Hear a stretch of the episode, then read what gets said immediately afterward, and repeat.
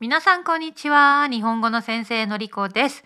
今日はですねいやー本当に楽しいインタビューになったんですがビッグゲストです。え私が大好きなポリグロット YouTuber スティーブ・カフマンさんとお話をしました。私はスティーブさんの YouTube をフォローしているしまあ Twitter もフォローしていますね。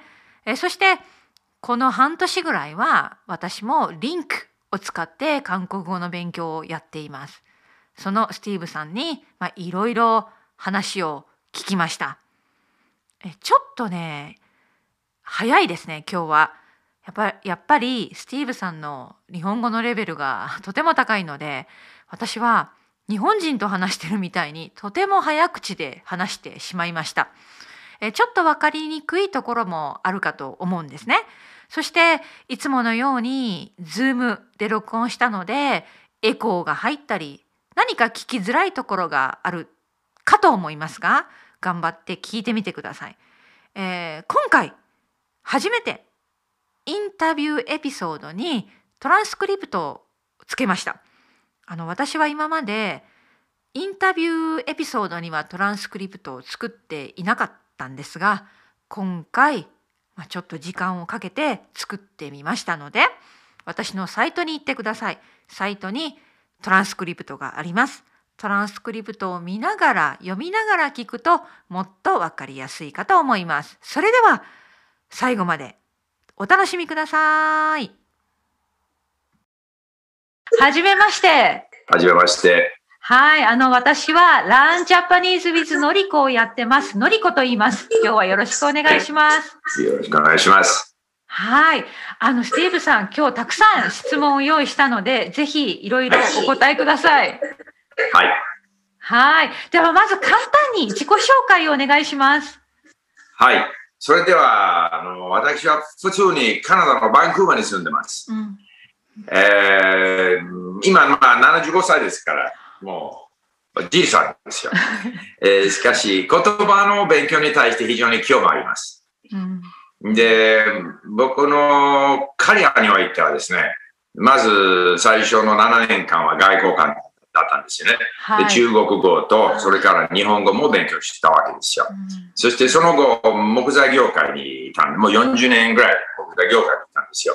えーそしてかなり日本と関係がありました。カナダの木材を日本へ輸出したわけです。そして日本の木材業界のいろんな方々と、えーまあ取引及び関係を及び友達が、まあ、いたわけですよ。うんまあそういう関係でもう日本語も少しずつとあるんですよ。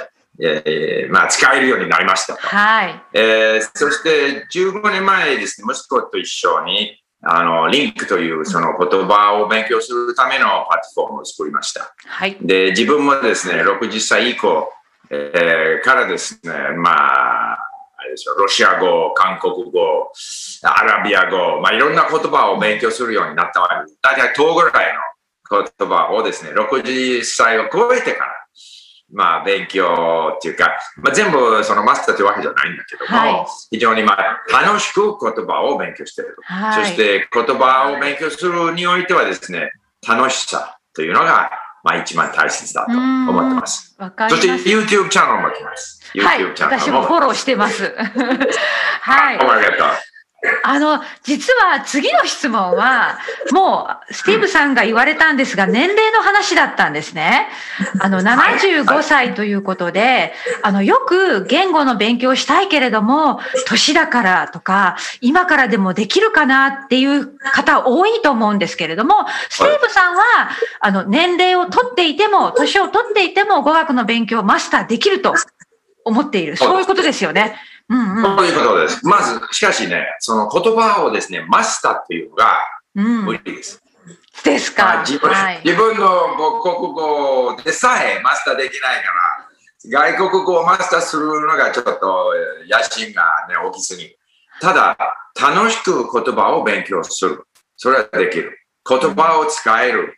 言葉を通じて別な国、別な文化、別別な歴史、新しい友達、えーテレビ番組、映画、本、いろんな形でですね、楽しむことができます。年齢をとっても。ただ、もちろん、その、一つの言葉しか知らない人、例えば日本語しか知りません、英語しか知りません。そういう人たちにとってはですね、一本目の外国語がね、難しいんですよ。うん、そう思います。あの、頭脳がね、弾力性がないわけですよ。だから、はい、あの発音が違うんだ、音が違うんだ、その言葉の構造が違うんだ。非常にそれに対するその抵抗感があるわけですよね。うん、そう受け入れないんですよね。はい、だけども、一本目の外国語、それをこの克服した後でですね、だんだんとやりやすくなります。だから始まるしかないんです。始まるしかないんです。はいはい。そうやるしかないんです。うん、そして、ある人が早く勉強できる。ある人はもっとゆっくりと。関係ないんですよ。楽しく勉強すればいいわけですよ。うん、ですよね。それが一番大切ですよね。じゃあ、スティーブさん、一番最近に始めた言語は何なんですか？ペルシャ語ですか？そうです。あの、僕は、あの、やはり、あの、ローマン、いわゆるフランス、スペイン、ポルトガルやったわけです。それで、まあ、東洋アジアとか日本語や中国語、韓国語。それからスラブ系、ロシア語、ウクライナ語。で、今は、ね、中近東について、あの、まあ、勉強したいということで、はい、やはりアラビア語、ペルシャ語とトルコ語を、まあ、同時にっていうか、その3ヶ月間おきに、まあ、3つの言葉を勉強することを決めたわけですよ。あ、そうなんですね。え、じゃあ最近は、あの、その3ヶ月のルーティンでどういう感じで？そうそう。うん、しかし、しかしね、僕はそれを、まあ、計画はこうだったんだけども、実際にはですね、ペルシャ語、アラビア語、いずれそのアラビアの文字を使ってますよね。はい。そして、私はその言葉を勉強するにはですね、やはり読むことが非常に大事なんですよ。はい、聞くだけではですね、覚えないんですよ。新しい単語なんかはなかなか記憶できない。だけどもそれ読めば、聞けば読めば、聞く、読む、聞く、読む。それで少しずつ、その、あれですよ、新しい、その語彙が増えてくる。だけども、やはりトルコ語はですね、そのラティン文字で書いてありますから、はい、あの読みやすいんですよ。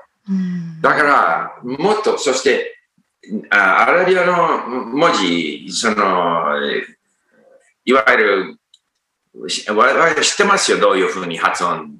まあ、難しいですけど、まあ、まあまあわかるけれども、そこその脳がそれになれるまでには、たくさんたくさん読まないといけない。ということで、それじゃあアラビア文字に中心に、だからやろうと決めたわけですよ。わかりました。そのところは置いといて、はい。将来また戻っていきます。わあ、じゃあたくさんたくさん読んでる。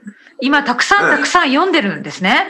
うん、まあできるだけ読み、っていうのはね、あまだリンクを使ってますから、はい、読めばわからないと辞書すぐ調べられるわけですよ、うんうん、そしてその単語も保存することができるし、はい、あそして大体読む内容があのオーディオもあるわけですよ。えー、だ聞いて読んで聞いて読んで、それに繰り返し。本でね、アラビア語とかペルシャ語を読むのはもう難しすぎる。難しすぎる。あの、というのはね、あれ、アラビア語とかペルシャ語ですね。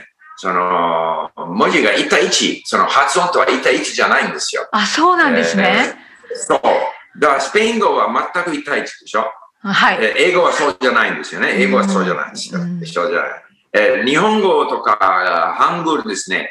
文字が違うんだけども、大体1対1ですよ。うん、知らない単語でも大体どういうふうに発音するかなんとなく想像ができる。うんうん、なんと想像できる。うん、アラビア語、ペルシャ語そうじゃない？だから難しい。いや、でも毎日その勉強は楽しいですか、スティーブさん？楽しいですよ。非常に楽しいです。例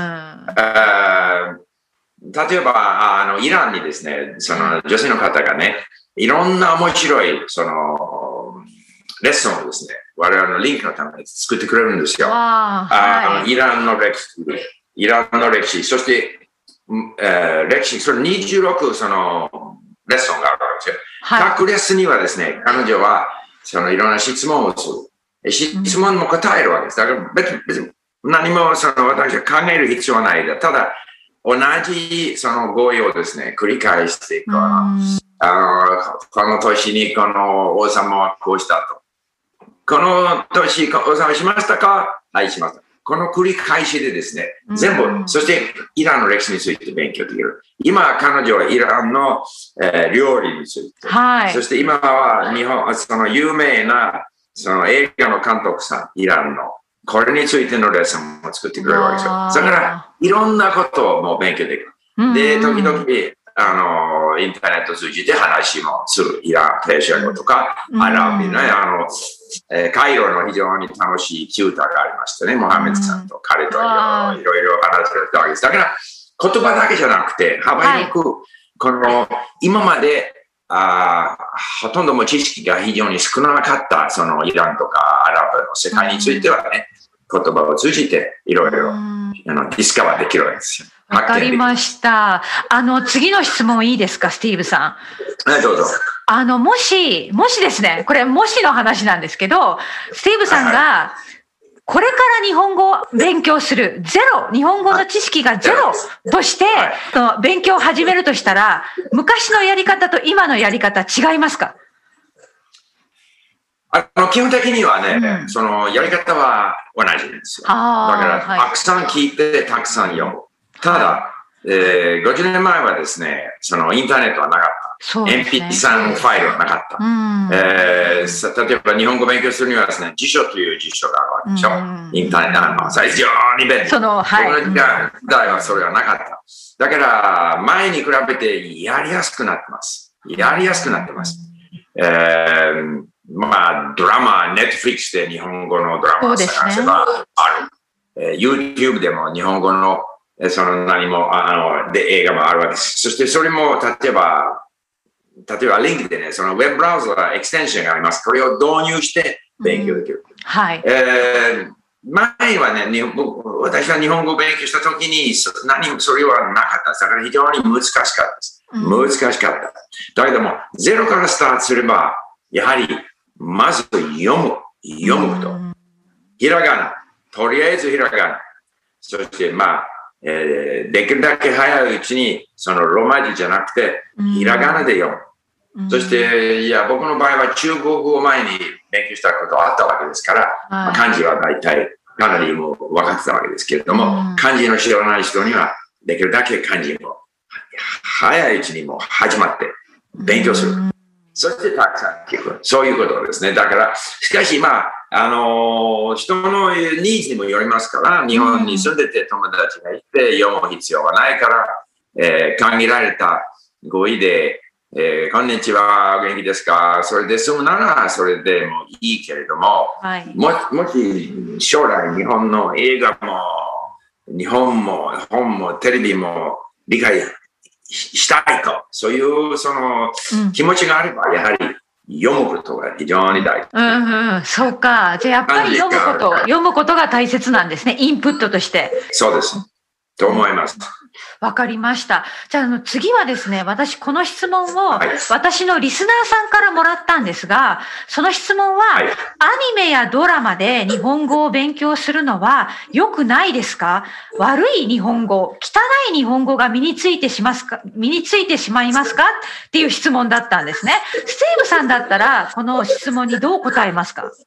あのー自分が面白いと思っている内容から勉強するのは非常に大切ですから。うん、だから、アニメが好きであれば、そしてアニメのために日本語に対して憧れがもう出てきてるとか、好きだというような人も多いわけです。はい、だからそれが悪いと言えない。私はアニメについて何も知りませんから、ただ、日本人と少なくとも私の時代、私日本に住んでた頃、できるだけ中立的な日本語を使ってたわけです。非常に丁寧な日本語は必要はない。しかし、ラフな日本語も、実情によっては、少なくともビジネスにおいては良くないです。だから、その辺、だから中立的な、え中立的何も申し上げられますとか言いませんよ。ただ、非常にラフな日本語も避けた方がいいです。それは日本語だけじゃないんです。どの言葉でも、その、例えば英語を勉強してる人が、すぐスラングを使いたいとか、swear words 使いたそれが汚い。聞きず、本人が、その、本当に、あの、もう日本語のレベルが非常に高高い、高くなった時に、どんな場面でどの程度のラフな言葉、丁寧な言葉使えるか、それ感じる時ではいいんですけれども、それがない時に、いきなりラフを使ってみたりですね。それは多分大失敗しますね。うん、大失敗します。どんな言葉でも。どんな言葉なので、好きなコンテンツで興味を持つのはいいけれども、やっぱりその辺を気をつけながら勉強しなきゃいけないってことですね。そうです。それは気をつけないと、だから場合によっては友達に聞いて、それ使っていいですか？どんな場面で使っていいですか？あるいは、その、やはり、興味、例えばアニメに対して興味があるから、それいいんですけれども、それでないような、もうもっとその中立的な日本語の、まあまあ興味のある内容も聞いた方がいいです。もし、その語彙が、使える語彙は全部そんな、まあ、しかし、あの、僕はアニメについて何も知らないから、どれほど聞いたない日本語が知りません。うんうん。いや、でも多分本当にあの、なんですかね、カジュアルすぎる表現はよく出てきますね、アニメの中で。うんあ、そうですか。そう思います。わかりました。ありがとうございます。じゃあ、あの、次の質問は、あの、言語学習と、その経験と、まあ、ちょっと、大きな話なんですけど、人生について話したいんですけど、あの、はい語学学習を長くしていて、まあ、いろいろな経験、スキルを、まあ、伸ばして、その経験がですね、人生において役に立っていると思うことがありますか？うん。あの、まあ、人生と大きく言うと、ねうん、そう、ごめんなさい、大きいですけど。うん、だから、人生当然、その、いろんな言葉を勉強したことによってですね、うん、いろんな国、いろんな文化、いろんな歴史、知ることができては、まあ、ある程度わかるように味わうことができてわけですね。それは一つの、一人のその人生にとっては非常にもう楽しいですよ。うん、あの、一つの国の一つの村に住むしかない人に比べて、もちろんその一つの国の一つの村、友達がいて家族もいて、それはそれでいいんですけれども、やはりある程度世界、こういう国もある。こういうものの見方もある。こういう文化もある。それの方が楽しい。それが一つ。それからもう一つはですね、あの、仕事においては、仕事というのは、もういろんな、その、あるですよ、機会。どんな機会があなたのところに来るかっていう問題ですよね。捨てる言葉が多いほど、新しいオプチュニティですね、機会がやってくるわけですよ。で、だから、いろんな可能性が開いてくる。だから仕事の上でもですね、そしてまあ文化的に、そして個人的に友達ができる。いろんなその違った国、違った文化、違った言葉の友達ができる。それは豊かですよ、ある意味では。そういうふうなバラエティ、いろんな人からいろんな関係ができるっていうのは楽しいです。そうですよね。あの、私は今韓国語をあの勉強してるんですが、1年、1年とちょっとなんですけど、やっぱり動機というか、目的は友達を作りたい。友達と話したい。コミュニケーションを取りたいっていうのがもう一番ですね。うん。そうです。うん。そうですね。そうそう。楽しいですね。はい、楽しいです。韓国語で、韓国お、おそらく韓国語で韓国人とコミュニケーションするときに楽しいですよ。はい。そう思います。そうしたいです。遊びですよ。なんか。うん、はい、うんやっぱりそこですね。だから何か人生の楽しみ、この生き方が深くなるというか、人と出会って自分もたくさん学べるというところですよね。そうですね。次は、ポッドキャストについてちょっと意見を聞きたいんですが、はい。私は中級以上をターゲットにして、1年以上、あの、ポッドキャストをしているんですね。で、多分、スティーブさんも語学の勉強でポッドキャストを使っていると思うんですが、スティーブさんのポッドキャストを使った勉強方法をちょっとシェアしていただいてもいいでしょうか？はい。あのー、私の場合はですね、そのポッドキャストはですね、できるだけそのネイティブに対するポッドキャストを使ってます。というのは、最初初期の時にもっと簡単な内容が必要なんですよね。だからうちのリンクの時に、とところでミニストーリーがあるわけでしょ。繰り返し繰り返し。しかし、ある程度になったらですね、いわゆるオーセンティックな本物の内容を聞きたい。本物であるということ自体が魅力的である。だけども、その本物、いわゆるそういう、本物のポッドキャストの中でにもですね、2種類あるんですよ。で、おそらく、あの、のりこさんのポッドキャストが、その、例えば僕の知ってるフランス語、フォンセオトンティックとかね、そういういろんな人たちが自然的な話、興味のある話、しかしややわかりやすい。うん、そういうことだから本物ではあるけれども、うん、非常に難しいではない。はい。はい。それが、で、それは必要です。うん、問題は、あの、多分僕は今日本語を勉強してないけれども、探そうと思えば、多分日本語のポッドカえー、考え、科学については、政治については、はい、経済にいろいろあると思うんですよ。あります。うん、難しすぎる。難しすぎる。だから中間ぐらいの、だから処方、処方者じゃなくて、中間ぐらいの人たちの、しかし本物らしい、面白い。それ、ポッドキャストもう一つ僕は大切なのは、えー、おそらくのりこさんのポッドキャストそうだと思うんですけども、まず話する。それからそのトランスクリプト、テキストを作る。教科書の、えー、いわゆる宿命的その弱点というのは、その内容がね、テキストが書いてから読む。はい、そうです。つまらない。うん、読む人の声もつまらない。読む人もつまらない。すべてつまらない。うん、じゃあそ、そうじゃなくて、面白く、まず話をする。それから、しかし、トランスクリプトは絶対必要です。うん、必要です。多分、あの、のりこさん、まあ、知りませんけども、のりこさんのポッドキャスト、聞く人は、これがやや難しいっていうのが一番いいわけですよ。もしそれが全部分かった、イージーだと、それほどためになりません。だから、やや難しい。新しい表現、表現があると。だから、やはりテキストが必要です。聞いて、うん、50%分かりましたと。それじゃ今度テキスト読みます。はいはい、単語も場合によっては整備します。まあ、リンクであればね、整備します。勉強します。もう一度聞きます。だからその辺のやや難しさ、やや難しいというのが大切。で、僕の場合は残念ながら、あの、アラビア語でそういうのはない。えー、ペルシャ語の場合は、あの、いそのイランの女の方がね、いろいろ作ってくれるからいいわけですよ。えー、しかし本物のポッドキャスト、アラビア語の場合はですね、アルジャジーラというあの放送局があります。ね、それをよしょうがないから、僕にとちょっと難しすぎる、難し難しすぎるけれども、聞いて、それから、あの、ウェブ、ウェブサイトでですね、自動的に、その、トランスクリプション、そういうサービスがあるんですよ。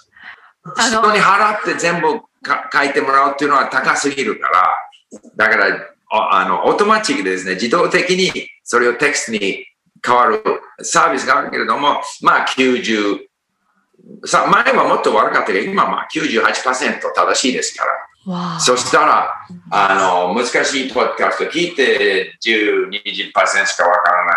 今度、その、オーディオファイルを、このウェブサイトに、その、送って、それテキストもらって、それをまたリンクに導入して、知らない単語も調べて、もう一度難しいポッドキャストを聞きます。しかし、もしアラビア語の場合は、のりこさんのような、あるいはフォンセオトンティーク、いろいろスペイン語、いろんな例があるけれども、そういう面白い、自然的な、あの、やや、ほぼ、その本物、しかし、やや、わかりやすいようなポッドキャストがあればもう最高だと思います。あの、今、あの、次の2つの質問にもう全て答えていただいたんですけど、すごい、あの、面白かったです。私はトランスクリプトを作ってるんですが、やっぱり録音した後に文字起こしをしてるんですね。そうです、そうです。うん、本当に。で、私はトランスクリプトが本当に役に立ってると思って信じて作ってるんですけど、今このスティーブさんの言葉を聞いて本当にあの、嬉しくなりました。あの、私がやってることは間違いじゃないと思いました。うんうん。非常に大切。トランスクリプトがないとですね、同じその内容を何回聞いてもわからないというのはつまらないんですよ。つまらないんですよ。聞いてもわからない。あと読めばわかる。それじゃあ自分一つ進歩してるような感じがあるわけです。それで、あの、勉強できるわけですよ。で、もう一つはですね、やはり、まず話をする。その自然の声、自然の考えていること、何でもいいけども、やはり自然的に話をして、それからトランシットする。作る。それが最高です。ああ、わかりました。いや、いいです。で、もう一つ、あの、さっき出てきたんですが、はい、ポッドキャストの選び方で、自分のレベルよりちょっと難しいものにチャレンジする方がいい。ただね、はい、私よくこれも質問をもらうんですけれども、その、自分のレベルにちょうどいいものを聞いて、ある程度理解できるものを聞く方がいいんじゃないんですかってよく言われるんですね。っていうのが、あの、ごめんなさい。あの、私の、例えば中級以上をターゲットとしたポッドキャストを初級の方が聞いたら、本当に全然わからないと。じゃあ、そのポッドキャストを聞く意味がない時間の無駄なんじゃないか。ってよく聞かれるんですけれども、その選び方、ちょうどいいレベルか、ちょっと上がいいのかっていうのをもう一度ちょっと意見を聞かせていただいてもよろしいでしょうか。うん、そうですね。まあ、あの聞きやすいというか、大体わかるようなものを、いや、聞いてもいいんですよ。悪いことはない。はい、というのは、その中に聞いてわかるけれども使えないような構造、エクスプレッションもあるわけですよね。だから、もし内容そのものが面白面白ければ、それで聞いて、その中にまた注意する。ああ、そういう、そういう言い方もあるんだ。そうそう。だからそそ、ゼロじゃないんですよ。ただ、新しい単語、新しいその知らない単語を勉強するには、例えば僕の場合は、その、リクの場合は知らない単語何パーセントがあるかっていうのはね、うんうん、知が出るわけでしょ。だから僕はオンラインの辞書があれば15%知らない単語があってもいい。うん、もし本を読めばもう2、3%しか あれですよ。うん、5%じゃもう難しすぎるんですよ。難しすぎます。うん、だけども、オンラインで読むと調べられる、え音、その、アウディも聞ける。だから15%ぐらい、10から15%ぐらい知らない単語というのは、いわゆるスイートスポットというんですよね。30%じゃ多すぎる。ですね。うんうんああ、わかりました。じゃあ、そのぐらいのレベルのものを狙って、あと、本当にトランスクリプトがあるものが、もう最高、ベストということですね。うん、そうです。しかし、えー、それは人にもよります。はい、どれほどね、本人が、そういう不安定さ、わからなかった。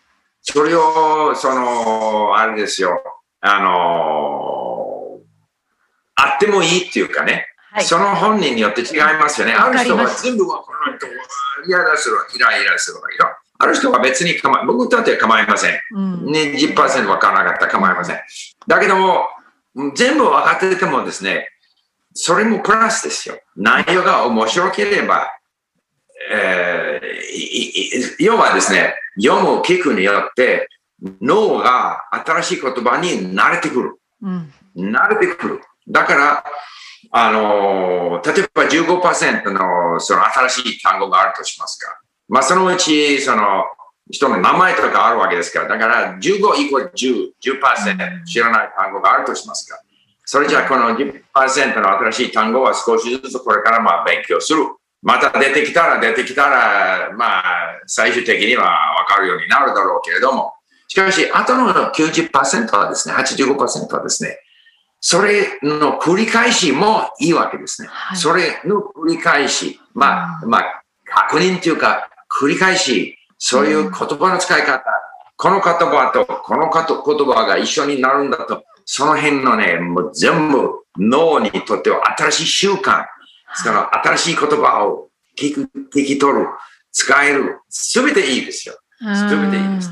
わかりました。声の生、声の楽しさ、声の熱意、それは非常に大切です。うん、あの、脳の、いわゆる研究者がね、えー、の一つの結果、この間読んだあの文章、その内容だったんだけど、やはり声が熱意があると。だから、お母さんがね、あるいはお父さんが子供に対してよななんか読みますよね。はい。もし、お父さん、お母さんがね、興味ないと、もうつまらない声で読みますと、子供にはね、え、ダメ。それよりも、お母さんは自分が好きな、うん、非常に子供にとって分かりにくいけれども、うん、非常に熱意でそれを読み上げると、子供にはいいわけです。その気持ちを込めた部分ですよね。気持ちも大事です。うん、そうです。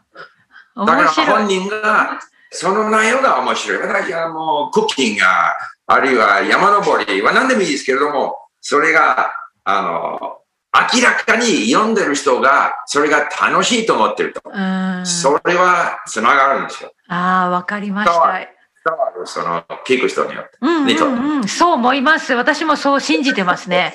うん、ありがとうございます。じゃあ、次の質問いいですか、スティーブさん。はいはい。今度はですね、これ全く違う質問なんですが、スティーブさんの普通の一日のルーティンをちょっと知りたいんですね。というのが、一日の中に、どのように語学学習が、まあ、朝するのか昼するのかわかりませんが、ルーティン化してるのか、その辺のなんか朝から晩まで、寝るまでのなんか簡単単な流れを話していただけたら嬉しいです。はい。あの、一番やりやすい勉強方法はですね、聞くことなんですよ。だから、ポッドキャストは最高にいいです。で、僕は朝、あのー、かなよりも早く起きます。何時ぐらい ?7 時、7時半。はい。うん、それで、朝ごはんは大事に作るんですよ。すべてそして整理するのも僕。えー、それ夜もね、彼女は料理作りますけど、僕は全部整理します。だからすべてそういう家事、そういう家での仕事はですね、やってる時には聞きます。わいつも。それはまず、まあ、全部全部じゃないけども、かなり、それが一番、その勉強の時間の多い、勉強、その時間としては一番多いわけです。うん、で、聞くと、さっき言いましたように、分かってたのは30%、60%、80%。あとは、それを分からなかった部分を読むわけでしょ。それは、その時間を探すのはもっと難しい。うん、というのは、その日は、ね、ワイフとなんか計画があるとしますか、はい、ショッピングか、ゴルフか、なんか、まあ、僕はレタイしてるから、仕事は、あれですね。だその時間を探すのは難しい。だけど、それは場合によっては朝、場合によっては夜、30分、場合によっては1時間。で、えー、最近、その、やはり、ペルシャ語で話したかったんですよ。っていうのは、インプット、インプット、インプット。最終的には話したいわけでしょ。うんうん、そして、この会話というか話するのも大事ですよ。大事。だから、週2、3回ですね、その、えー、インインターネット通じて、あの、ペルシャ、イランの人と、あの、話をしている。あの、だから合わせて、だから3回なら1時間ずつ、じゃあ3時間。1週間ですね。はい。まあ、しかし、いつというか、それは相手の人の時間とかいろんなことによって、場合によっては朝、場合によっては。うん、なるほど。じゃあ、毎日たくさん聞いて、そして空いてる時に読む、そして話すというのを、まあ、入れていってるってことですね。そうです。そうです。そうです。じゃあもうほぼ毎日。それからもう一つですね。はい。そして、あの、いずれ僕本買いますよ。アラビア語にしても、パシャ語にしても。で、時々それを見てみます。ちょっとこの文法的な説明もう一度読んで、その、すでに経験してあるような構造とかパターンがね、はい、今度文法の説明の中でそれが見つかると、あ、なるほど。だけども、文法だけじゃ難しいですね。はい、ある程度その文法的説明が、その自分が経験してあるものと関係がないとなかなか、えー、取り入れにくいんですよね。だけど、時々それを見ることが役に立つと思うんですよ。わかりました。え、それでは次なんですが、あの、私は本当にスティーブさんのチャンネルをフォローしていて、いつもコンテンツを見てるんですね。で、見ればとても元気になるモチベーションが上がるんです。それは多分スティーブさんが本当にいつもポジティブで元気だからだと思うんですが、元気の秘訣ってありますか？元気の秘訣。何か元気、健康のためとか、元気のために。うんうん。そうです。もう、あの、何でもその、やはり人間っていうのは自分の態度、自分の熱意ってその中からものがもう出てくるわけでしょ？はい、それ大切です。しかし、に人が病気であれば、うん、そういうポジティブになるのは難しくなる。はい、だから僕は、まあ、例えば、スポーツやる、えー、訓練をやる、うん、そのエクササイズですね。それは必ず毎日やりますよ。それをやることによって、そのエネルギーが出てきますよ。そうですね。これ出てきます。はい、はい、簡単に、朝、例えば、そのアップで 7, 7分間のエクササイズですね。その僕の iPhone で、それをやるわけです。なんか、やらないとね。そして、あの、健康的に、その、その、食生活というか、食事の、その、何を食べるかにもよですね。だから、まあ、幸いにかなり非常にもう野菜も多くて、非常にあの健康的な食品を作るわけです。だからまあ、ねだだからまあ、しかしやはり僕はいつもポジティブですね。うんうんいや、それはすごく大切と思います。もう、そこからですよね。うんうん。そうです。はい。で、それが本当にビデオで、あの、私たちに伝わっているので、本当に素晴らしいと思います。はい。あの、それでは本当に最後になってきたんですけれども、まあ、今コロナで旅行に行けないじゃないですか。この状況が落ち着いたら、スティーブさん、まず、どこの国に行きたいですか？うん。あの、いろいろ、いろいろあるんですはい。あの例えば日本、この間、ワイフとゴルフやりながらね、あの、なんか思い出したらね、あの、いやもう一度日本行きたいと。あ、あの、そうですね、あの、あれ、えー、名古屋でね、その、魚を取る、このトリットあるでしょ？なんですが、うかい。うか、あ、はいはい、ありますね。うん、うかいっていうのかな？あの、川で。うんうん、それを考えたら、その話でましたら、あ、もう一度日本行きたいと。しかし、どこへも、もう楽しいですよ。旅行するのは楽しい。場合によってはイラン、今、大衆を勉強してるからイラン行きたい。あまあ今、中近東はこんな状態 状態ですから、まあ、ね、アラブの国は少しかもしれない。はい、どこでも、どこでも、新しいところ、あまあ、旅行は楽しいですよ。うん、ね、楽しい。ただ、飛行機の旅がまあ、まさまもう、長いですからね。ちょっと辛いですよね。しかし、着いたら、その国に着いたら楽しい。わかります。あの、スティーブさん、私実は北アイルランドに住んでるんですね。そうですか。はい。あの、もう、あの、長い間15年住んでるんですけど、あの、スティーブさんはイギリスとか北アイルランド、アイルランドに、あの、来たことは？あります。北アイルランドは、あの、行ったことはないけれども、もうイギリスだけですよ。スコットランドも行ったことないし、えー、そうですね、うん、好きですよ。ただ、私たちにとってはですね、英国はですね、異国的じゃない。わかります。わかります。だから、その全部英語でしょ？うん、でちょでちょっとあのおかしいっていうのは、全部英語けれども、北米とは違うんでしょ？はいはい、その面では楽しいけれども、えー、で好きですよ。楽しい、楽しい。そのもう一つはですね、あの気候的に、我々あのワイフとね、秋とか冬の時に、特に秋、もう旅行するのは好きなんだ。はい、なぜかというと、バンクーバーはね、夏の間に非常に気候がいいんですよ。しかし、秋、冬は雨が多い。だから、バンクーバーの気候、天気が悪い時に旅行したいわけです。だけども、アイルランドなんか、その、北アイルランドはなんかもう、秋冬は多分雨が、バンクーバーより多いかもしれない。実は多分スティーブさんはダメかもしれない。ずっと雨です。ずっと雨。そうです。あ、そうですか。あの、僕の、僕はね、北アイルランドの英語の鉛は大好きなんですよ。あーちょっと違いますね。違います。アイルランドとは違いますし、はいスコットランドとは違いますし、はい非常にユニークな、はいワオが、母音がみんなおかしいですよね。そう思いますあーあー、面白い。じゃあ、あの、本当にこれが最後になるんですが、いつもあのはいゲスゲストの方に聞いてるんです。あの、まとめとして最後に日本語学習者さんに励ましのメッセージをお願いします。まあ、日本語はですね、非常に、その、まあ、日本語は、その日本の文化への窓口ですから、はい。日本は非常に、あの、面白い。まあ、言えばユニーク。どの国でもユニークですけれども、非常に価値のある文化。非常に、うん僕にとってはいろんなものを、まあ、もたらしてるわけですよ。非常にもう収穫が多かったですよ。うんそれが最初の間には感じてないかもしれないけれども、やはり深く深く入入ると、非常にそのためになると思います。わかりました。